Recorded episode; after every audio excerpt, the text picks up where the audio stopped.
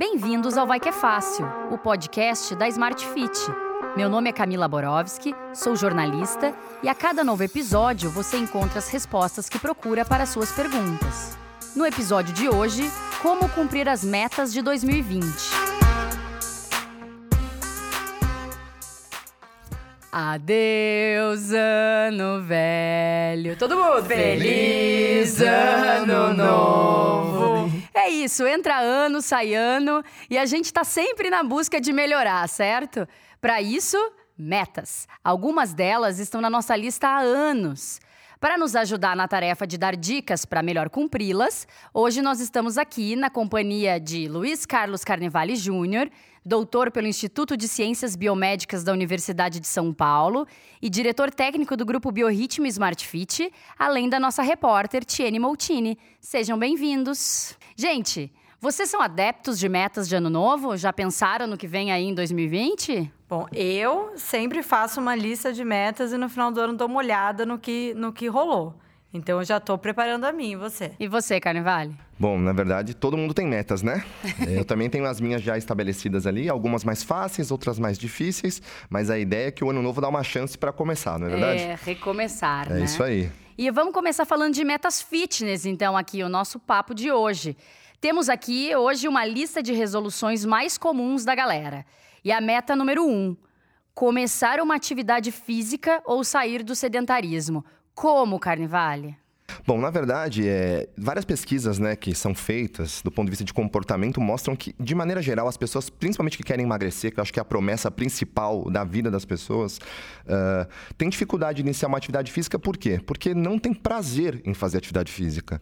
E, às vezes, a área de educação física tem uma tendência a mostrar os resultados que a pessoa obtém quando ela faz atividade física, mas não lembra que não basta se focar nos resultados. Ah, esse exercício é melhor para você. Você tem que ter prazer em fazer essa atividade. Então, sem sombra de dúvida, o primeiro passo é nós da área de educação física e aquela pessoa que procura fazer atividade física buscar algo que goste. E como descobrir uma atividade física para chamar de sua? Olha, é, atividade física é qualquer coisa, do ponto de vista técnico, que você realize movimento, né? Então você tem que procurar realizar movimentos em coisas que te deem um prazer ou que estejam inseridas no seu dia a dia. Se você procurar, logo de cara, achar um espaço na sua agenda para ir na academia, se matricular, tomar banho, claro que é positivo, mas é um passo já avançado, né? Então uhum. o primeiro passo é dentro da sua rotina, você identificar as atividades físicas que já fazem parte dela, ou que poderiam fazer sem grandes alterações dessa rotina e posteriormente, obviamente, tomar a decisão, a partir do prazer por essa atividade, de fazê-la ou de torná-la sua. Então, sem sombra de dúvida, acho que essa é a primeira coisa. Não podemos focar, ah, se eu fizer exercício, eu não vou, se eu não emagrecer, eu vou ficar doente. Eu acho que é um gatilho emocional muito pesado para a gente começar uma atividade física, entende? Não é Entendi. pelo medo que você começa um exercício, Entendi. e sim pelo prazer. É então, aí. acho que essa é a primeira coisa. Lembrando os nossos ouvintes que o nosso programa número um aqui do Vai Que É Fácil foi como sair do sofá. Então lá tem várias dicas sobre como achar a motivação que estava faltando para sair da preguiça. Bom, a meta número dois, que muita gente coloca lá no, no dia primeiro, é perder peso. Como? Isso é bem legal, né? Na verdade, assim, até um, um, um conceito técnico super importante para aqueles que não são da área, mas que gostam de entender sobre isso, né? Existe uma diferença entre perder peso e emagrecer. Né? Sério? É uma diferença grande, na verdade. Hum. Porque assim, vou dar um exemplo prático, tá? Já deve ter visto pessoas correndo com blusa. Ah, vou emagrecer, eu quero correr com blusa. Tem até uns casos mais loucos que a pessoa passa aqueles filmes plásticos Ai, assim e Ai. vão correr. Deus me livre. Porque as pessoas acham que vão baixar na balança o peso rapidamente. E é verdade porque o nosso corpo ele é composto por água de maneira geral, né? Maior, a maioria da, do nosso corpo é composto por água. Uhum. Então, quando você tem essa coisa de suar muito, você baixa o peso. Mas isso não tem a ver com emagrecer. Na verdade, o emagrecimento ele é a diminuição do percentual de gordura mesmo. Então, uhum. Então, são coisas bem diferentes. Então, às vezes, quando você faz uma musculação, por exemplo, você ganha massa muscular, diminui o percentual de gordura, mas o peso na balança não muda. Ou até aumenta, não aumenta? Dependendo do nível de massa muscular que você ganhou, ele pode aumentar. Uhum. É difícil nesse início, principalmente, embora as mudanças mais fortes acontecem no início, mas acontece. Então, a, a primeira coisa que tem que entender é que a diferença entre perder peso e emagrecer. Uhum. Né? Então, acho que essa é a primeira coisa. E o principal exercício para emagrecer são aqueles que mobilizam gordura. Então, sem sombra de dúvida, se você trabalha com algumas caminhadas que não são tão de esforço tão intenso, não te exigem tanto nesse início e te dão mais prazer e se inserem na sua atividade do dia a dia, eu acho que é o passo inicial. Caminhada. Procurar. É e... assim, é o básico do básico. Que né? frequência e qual intensidade, Carnivale? Se eu falar em atividade física de forma científica, quanto maior a intensidade do esforço, melhor. Então, essa é a regra básica. E aí, numa caminhada, o que é a intensidade do esforço? Você caminhar mais ou caminhar mais rápido, por exemplo? Caminhar com a língua de fora. É, se você está buscando resultados, sem sombra de dúvida, caminhar mais rápido e ficar com a língua de fora. Mas isso não é tão prazeroso, né? Não, não. Então, na verdade, qual que é a ideia que eu sugiro? Você comece tentando caminhar o mais rápido que pode e vai dando intervalos nessas caminhadas e vai diminuindo os intervalos aos poucos. Uhum. Até que você chegue numa um volume de atividade de caminhada razoável, numa intensidade razoável. Eu acho que esse é o ponto inicial. E quando a pessoa já está fazendo um pouquinho de atividade física, é, exercício, caminhada, perdeu peso e ela quer manter esse peso. Vamos pensar, uns quatro meses ela já conseguiu eliminar um pouco. Qual a dica para manter e conseguir eliminar mais? Tá, então até existe uma coisa bem importante que nós ouvimos muito, que a alimentação é mais importante que o exercício. Já ouvimos bastante sobre isso. Muito.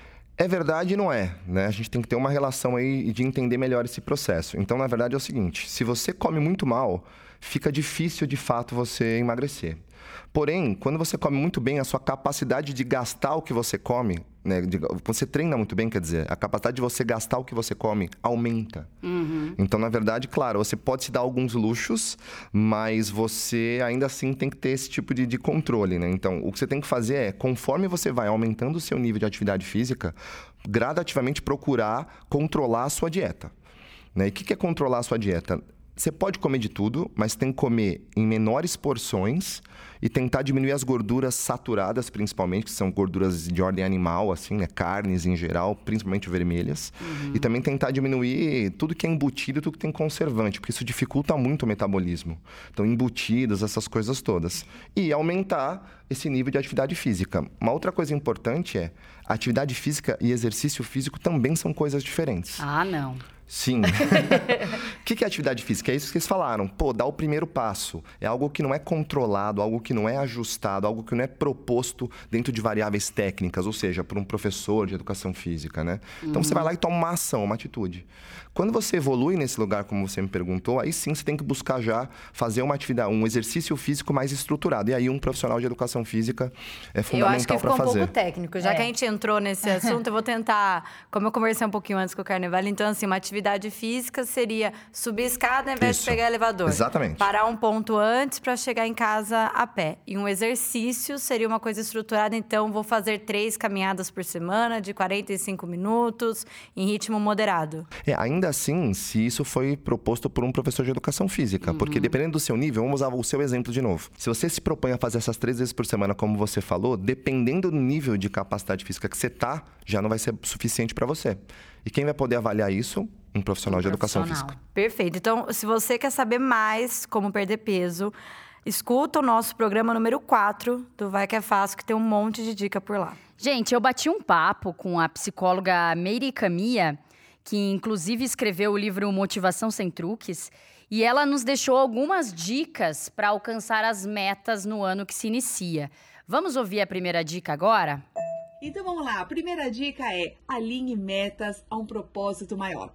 Então toda vez que você for para academia, lembre-se, você não está apenas exercitando os músculos do seu corpo e dando mais saúde de uma forma geral para você. Você também está desenvolvendo virtudes de caráter. Pois é, toda vez que você vai para academia, você está fortalecendo sua força de vontade, a sua perseverança, a sua disciplina, e isso tudo certamente será utilizado em outras áreas da sua vida. Então você percebe que está indo lá não apenas para um corpo perfeito, mas também tornando-se um ser humano melhor. Dessa forma você aumenta a sua motivação, porque as razões pelas quais você vai para a academia todo dia não é só para o aspecto físico, mas também para o aspecto moral. É isso, vocês concordam? Focar no maior, né? Concordo completamente. Inclusive, até mesmo o mercado fitness vem se adaptando a essas questões. Uh, não tem mais a busca simplesmente baseada na doença e sim no prazer. Então aí surgiram vários tipos de academia, vários tipos de atividades ao ar livre, N comunidades de treino que de fato facilitam a inserção nesse aspecto moral que se referiu aí. Eu queria contar uma experiência quando eu frequento a Smart Fit, que uma coisa que me motiva aí é a cadeira de massagem que tem na Smart Fit. Então, depois do treino, você pode fazer uma, cinco minutos de massagem. E é muito gostoso você ficar relaxado. Eleva ainda. Moral, é né? muito bom, é muito gostoso. Já é uma meta, né? Já sim, é uma meta. Sim, muito legal. Vamos para a próxima meta, então. Meta número 3, ganhar músculos. Como? Bom, ganhar músculos, no nome técnico é hipertrofia muscular, né? Então, ganhar músculo é aumentar lá a quantidade de músculo no seu corpo. Uhum. Não tem segredo. A única forma de ganhar músculos é levantar peso. É, não, não há outra forma, o corpo responde desse jeito. Então, são trabalhos de musculação. E quando fala musculação, acho que aí vem uma dica importante. As pessoas relacionam musculação com aquelas máquinas que a gente vê nas academias. E não é verdade, tá? Musculação é tudo que mexe com o músculo. Uhum. Então, às vezes, você pode fazer exercícios livres, até alguns exercícios chamados de funcionais, abre aspas, que podem te levar a ganhar massa muscular também. Então, não se deixe enganar. É, treinamento funcional, condicionamento físico, musculação, massa muscular. Não é bem assim. O HIIT, ele também auxilia no ganho muscular? Não diretamente. O HIIT ele já é uma atividade mais para aumentar mesmo o metabolismo, assim, fazer com que você gaste mais gordura, principalmente nas horas de repouso. Né? Você não gasta gordura tanto durante o exercício. Você leva tanto, você se desgasta tanto na atividade que o seu corpo depois para se recuperar investe muita energia. E aí você emagrece bastante, mas ganhar massa muscular nem tanto. Ficou com dor muscular depois do treino, gente? Ouça lá o nosso programa Como Tratar a Dor Muscular. E agora nossa quarta meta: fazer a primeira prova de corrida. Qual é o passo a passo, começando por quem pode correr? Uma meta já mais audaciosa, é, né? Sim. Mas é uma meta legal. Mas é uma primeira prova, acho que de 5K, Isso, né? Isso, é a menorzinha Nada... que tem, é 5K. Mas para quem nunca correu, 5K é bastante. É bastante. Tá? Eu acho que a primeira meta, a primeira coisa é assim, quem pode correr? Qualquer pessoa que não tenha limitações é, de ordem, né? vamos dizer assim, é, ligamentar, ou seja, ligamento muscular, alguma coisa que limite o movimento, em algum momento vai poder correr tá? Claro que tem alguns cuidados. Por exemplo, se você está com muito sobrepeso, uh, você tem aquela barriga um pouquinho mais grandinha já, né? Já está com um pouco desequilibrado do ponto de vista da sua anatomia, já tem que tomar cuidado porque esse excesso de peso sobrecarrega articulações uhum. do joelho, da coluna, enfim, sobrecarrega o corpo como um todo. Então, para que você coloque-se nessa condição de já correr, você precisa baixar um pouco esse peso aí, em alguma proporção que já não te limite nesse sentido. Ou alguém que tem lesão, né? Do mais, gente, qualquer pessoa pode correr. Claro, tem também a questão de pessoas com alguma limitação já mais cardiovascular, né, o coração. Aí é legal sempre fazer um exame médico e ter um acompanhamento para isso. Mas ainda assim, qualquer pessoa com essa limitação, se bem orientada por um médico, também pode correr. Uhum. E aí é melhor começar com a caminhada ou ir direto para a corrida? Eu acho que é melhor você começar com a caminhada por um único motivo. A corrida, se você não fizer ela adequadamente, o movimento da corrida, ela pode te machucar e machucar muito. Uhum. Então você tem que tomar um cuidado ali para, de vez de virar uma coisa prazerosa, você se machucar. E é importante é, casar a caminhada ou o início da corrida com algum exercício de fortalecimento muscular? Você lê meu pensamento, porque é o que eu ia falar na sequência. Exatamente. Como há uma sobrecarga muito grande né, para os para os músculos e para as articulações de maneira geral, você tem que fazer um equilíbrio muscular. Então, a musculação ou treino funcional focado nesse objetivo, ele é fundamental, principalmente para quem não está acostumado. Uhum. Então, claro, se você vai começar de maneira recreativa, uma, uma caminhada, dar uns piquezinhos, volta, vai aumentando essa intensidade aos poucos, você não vai ter nenhum problema. Mas a partir do momento que isso virar algo mais focado, você tem que ter um acompanhamento e um treinamento mais do músculo, só, da articulação. Só uma última coisa. E aí eu posso fazer como? Três dias eu faço caminhada, dois dias e um dia eu faço fortalecimento, como que seria um Então, ideal? não há uma regra, assim, ah, existe uma cartilha que te direcione como fazer, tá? O importante é que você tenha um equilíbrio entre as duas coisas. Só para dar um exemplo prático, quanto menos preparada a pessoa é, aquele, aquele esforço que ela vai fazer vai causar mais impacto no corpo dela, tá? Então, quem treina, quem faz exercício tem que ter uma coisa em mente. Fazer um exercício físico abre aspas enormes. É uma agressão para o seu corpo quando você está realizando aquele exercício. Não sei se fica clara essa ideia, uhum. mas você está ali se desgastando. O que faz você ganhar condicionamento é a recuperação. Quando você para, descansa, recupera o teu organismo percebendo aquele esforço, te prepara para um próximo. Uhum. Então, a resposta para a tua pergunta é: quanto menos treinado eu for, mais espaço de intervalo eu devo dar. Principalmente quando eu vou aumentando a intensidade. Então, a relação é: se o negócio é tranquilão, só caminhar, você pode fazer todos os dias. Se você pretende já entrar no ritmo de correr 5K, por exemplo, já vai com cuidado, dá um intervalo e nesse intervalo coloca uma musculação para você não ter nenhum tipo de problema e depois não poder correr mais e não cumprir a sua meta. Vamos agora para mais uma dica da psicóloga América Mia? Vamos ouvir. Crie uma estratégia. Trabalhar com metas grandiosas demais pode ser muito desanimador. Então, o melhor é a gente criar uma estratégia, subdividindo essas metas maiores em partes menores dentro de uma linha do tempo. E assim você vai pegar essas submetas e transformá-las em tarefas práticas do seu dia a dia. Você vai inserir essas tarefas na sua agenda. Ao final do dia, você vai fazer uma avaliação do seu próprio desempenho. Desta forma, você aumenta o seu poder de realização, a sua autoconfiança, além de você ter um documento mais palpável para você fazer uma comparação parâmetro para saber o quanto você está alcançando alcançando e realizando aquela meta que você prometeu para você mesmo, meu amigo. Eu acho que esse áudio pode entrar na nossa meta número 5, que é como aumentar a frequência na academia. Como que uma estratégia pode ajudar nesse sentido? Sem sombra de dúvida. Eu acho que sim, porque como é que funciona um treinamento? Por exemplo, se você pega atletas, né, as pessoas que já estão mais no outro nível, né, elas sempre trabalham por metas, não tem outra forma. Então acho que eu concordo completamente. Você tem que criar submetas para poder chegar até lá, porque uma meta lá na frente, ela acaba te desmotivando porque você tem dificuldade de alcançá-la a curto prazo. Então acho que a paciência é o caminho e metas palpáveis é o melhor caminho também. Então, ainda a corrida como exemplo não vai direto para o 5K. Começa com uma caminhada e vai tentando fazer o seguinte: olha, eu preciso fazer um quilômetro em tantos minutos. Então, geralmente, ah, eu quero fazer minha meta é um quilômetro em seis minutos. Agora, minha meta é um quilômetro em cinco minutos e meio. Até que você vai acrescentando mais um quilômetro, mais um quilômetro. E aí você chega com mais facilidade. Como saber que a gente está exagerando na dose da frequência da academia, Carnivale? Tem muita gente que acha que ter dor depois do treino é legal, né? Ah, eu tô dolorido, quer dizer que eu treinei bem. Sim e não. Tá? É, essa dor muscular, na verdade, nada mais é do que uma resposta dessa agressão que você deu no seu corpo. E a gente chama isso de inflamação mesmo, é uma inflamação que está causada ali, né?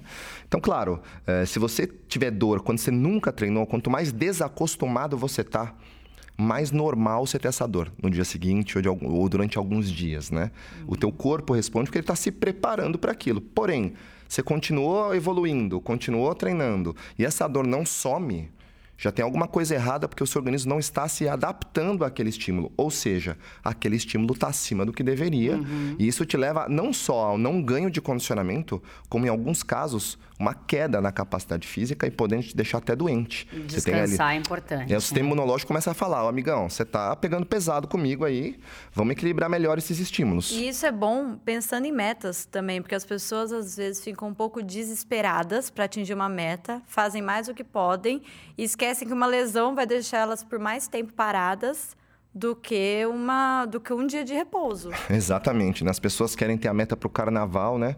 Eu costumo é. dizer assim, as pessoas estão preocupadas com a meta de dezembro para janeiro, elas deviam se preocupar com a meta de janeiro para dezembro, né? é. né? Mas como a gente fez no verão e é normal, dá uma segurada na onda que se não é em 30 dias você vai resolver tua vida, né? Bora para a meta número 6, gente, para acabar.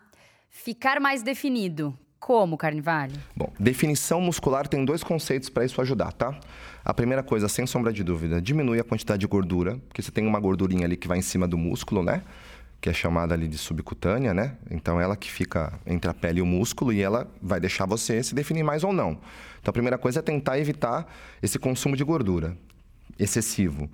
Alimentação também, porque a retenção de água também leva a essa dificuldade de definição muscular. Então, eu já tinha, já tinha falado da, dos embutidos, dos conservantes, uh, de alimentos muito de ordem artificial, isso também complicam bastante esse processo de definição muscular. Em terceiro lugar, você tem que fazer ali um treinamento que foque nesse tipo de resposta, que geralmente são treinos de mais volume nem tanta intensidade, mas não deixam de ser intensos, tá? Porque senão a pessoa se confunde, né? Então, fazer esses três ajustes é super importante. E também, assim, ter paciência. Aquilo que você vê nos blogs, na TV, boa parte ou são montagens, ou outra parte são pessoas que treinam há muito tempo. Uhum. Pessoas de altíssimo nível e que vivem aquilo, que são atletas, que são a base do seu corpo. Então, de novo, não se cobre em curto prazo para chegar lá. E uhum. tem uma uhum. outra coisa que é muito importante, gente. Eu sei que pode parecer uma desculpa, mas a genética tem um percentual absurdo de influência nesse processo. Não acredite que você vai olhar para uma foto e falar, eu vou ser assim porque eu tenho força de vontade. né? Às vezes não dá para chegar lá. Então você tem que. Você pode chegar próximo, você tem que se comparar a sua meta com você mesmo. É aquilo que a gente sempre diz, né? Alcançar o seu melhor, o né? O seu melhor, não o melhor comparado ao outro. Isso aí. Gente, para fechar esse primeiro bloco, vamos ouvir mais uma dica da psicóloga América Mia? Trabalhe com o que você tem. Conheça seus pontos positivos e trabalhe com eles. Isso significa que é para você evitar a comparação com outras pessoas. Se tiver que se comparar, compare-se com você mesmo, baseado no seu próprio desempenho. E pensa lá, quanto você está melhor do que ontem, o que você fez ontem a mais que te tornou melhor hoje. É dessa forma que você aumenta o foco em você mesmo, nos seus talentos e desenvolve a autoconfiança, porque você trabalha com aquilo que você tem e não com o que você não tem. Eu acho que essa fala da, da psicóloga Meire, ela vem para completar exatamente o que o Carnivale estava dizendo, né? Pra gente ser a nossa melhor versão, pra gente se comparar só com a gente, né? É isso aí. Eu acho que faz todo sentido. Você tem que buscar objetivos que sejam palpáveis e objetivos que respondam a você mesmo. E não ficar se comparando com os outros, porque acho que não é a chave do negócio, não. E vai tirar todo o estresse desse processo, porque se é uma coisa que é estressante, pode fazer a gente desanimar, é se comparar com o outro. Então, quando a gente volta a atenção pra gente é muito mais fácil. É, de novo, não ficar achando o foco um objetivo muito não palpável, né? Vá caminhando aos poucos, vá encontrando objetivos e, sem dúvida, achando prazer nesse processo. Isso aí, vamos para o nosso segundo bloco. Verdade ou fake news? No nosso segundo bloco, você sempre vai clarear alguma dúvida que está na boca do povo ou nas correntes de WhatsApp. A dúvida de hoje é: a primeira semana de treino é sempre a mais difícil. Verdade ou fake news? Verdade verdadeiríssima. Por N fatores. Primeiro, do ponto de vista fisiológico mesmo. Imagina o seguinte: você está parado completamente. Você está tirando seu corpo de uma situação de estagnação para uma situação de movimento. O teu corpo não está acostumado, abre aspas, com isso. Então, as respostas de agressão fisiológica, inflamação, são mais fortes. Então, isso é o primeiro ponto. Coitado do corpo, né? Um choque lá, né? É, ah, ele fala assim, meu Deus, o que, que é isso? isso sim. E a segunda coisa é do ponto de vista de comportamento também, de novo, né? É, a atividade física tem que passar a ser algo comportamental para você. E mudar rotina, acho que vocês podem responder muito melhor que eu, é a coisa mais difícil do mundo. E a primeira semana de treino é uma mudança de agenda totalmente insana, se você parar para pensar, porque você está saindo de um, uma estagnação física e emocional dentro desse ponto. Tomar decisão para ir treinar não é uma coisa fácil, né? Não, ainda vem aquela dor muscular e, Junta a, e a, tudo, e a né? mudança de rotina. É difícil, mas passa, né, gente? Foca aí. Vamos para o nosso bloco número 3? Fica a dica. É aqui, nesse bloco, que nossos convidados trazem soluções para você colocar em prática amanhã mesmo.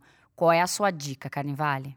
Amanhã mesmo? Bom, na verdade eu vou repetir algumas coisas que eu falei aqui, mas a primeira coisa é identifique algo que você goste. Não faça o seu foco a doença né, entenda que a gente tem. Isso é um dado de verdade, né? 80% das pessoas que vão para academia querem emagrecer. E a última coisa que uma pessoa que quer emagrecer quer saber é que ela, alguém fala para olha, você tá gordinho, hein? A pessoa já sabe, já tem consciência disso. Então, a primeira dica que você tem que ter, tanto os profissionais de educação física quanto as pessoas que querem treinar é a pessoa que tomou essa decisão não foi fácil. E essa decisão também, ela sabe que ela precisa emagrecer, mas principalmente você não pode se basear no ruim. Então, um exemplo, por exemplo, você tem que ir três vezes por semana na academia e você falhou duas e foi uma.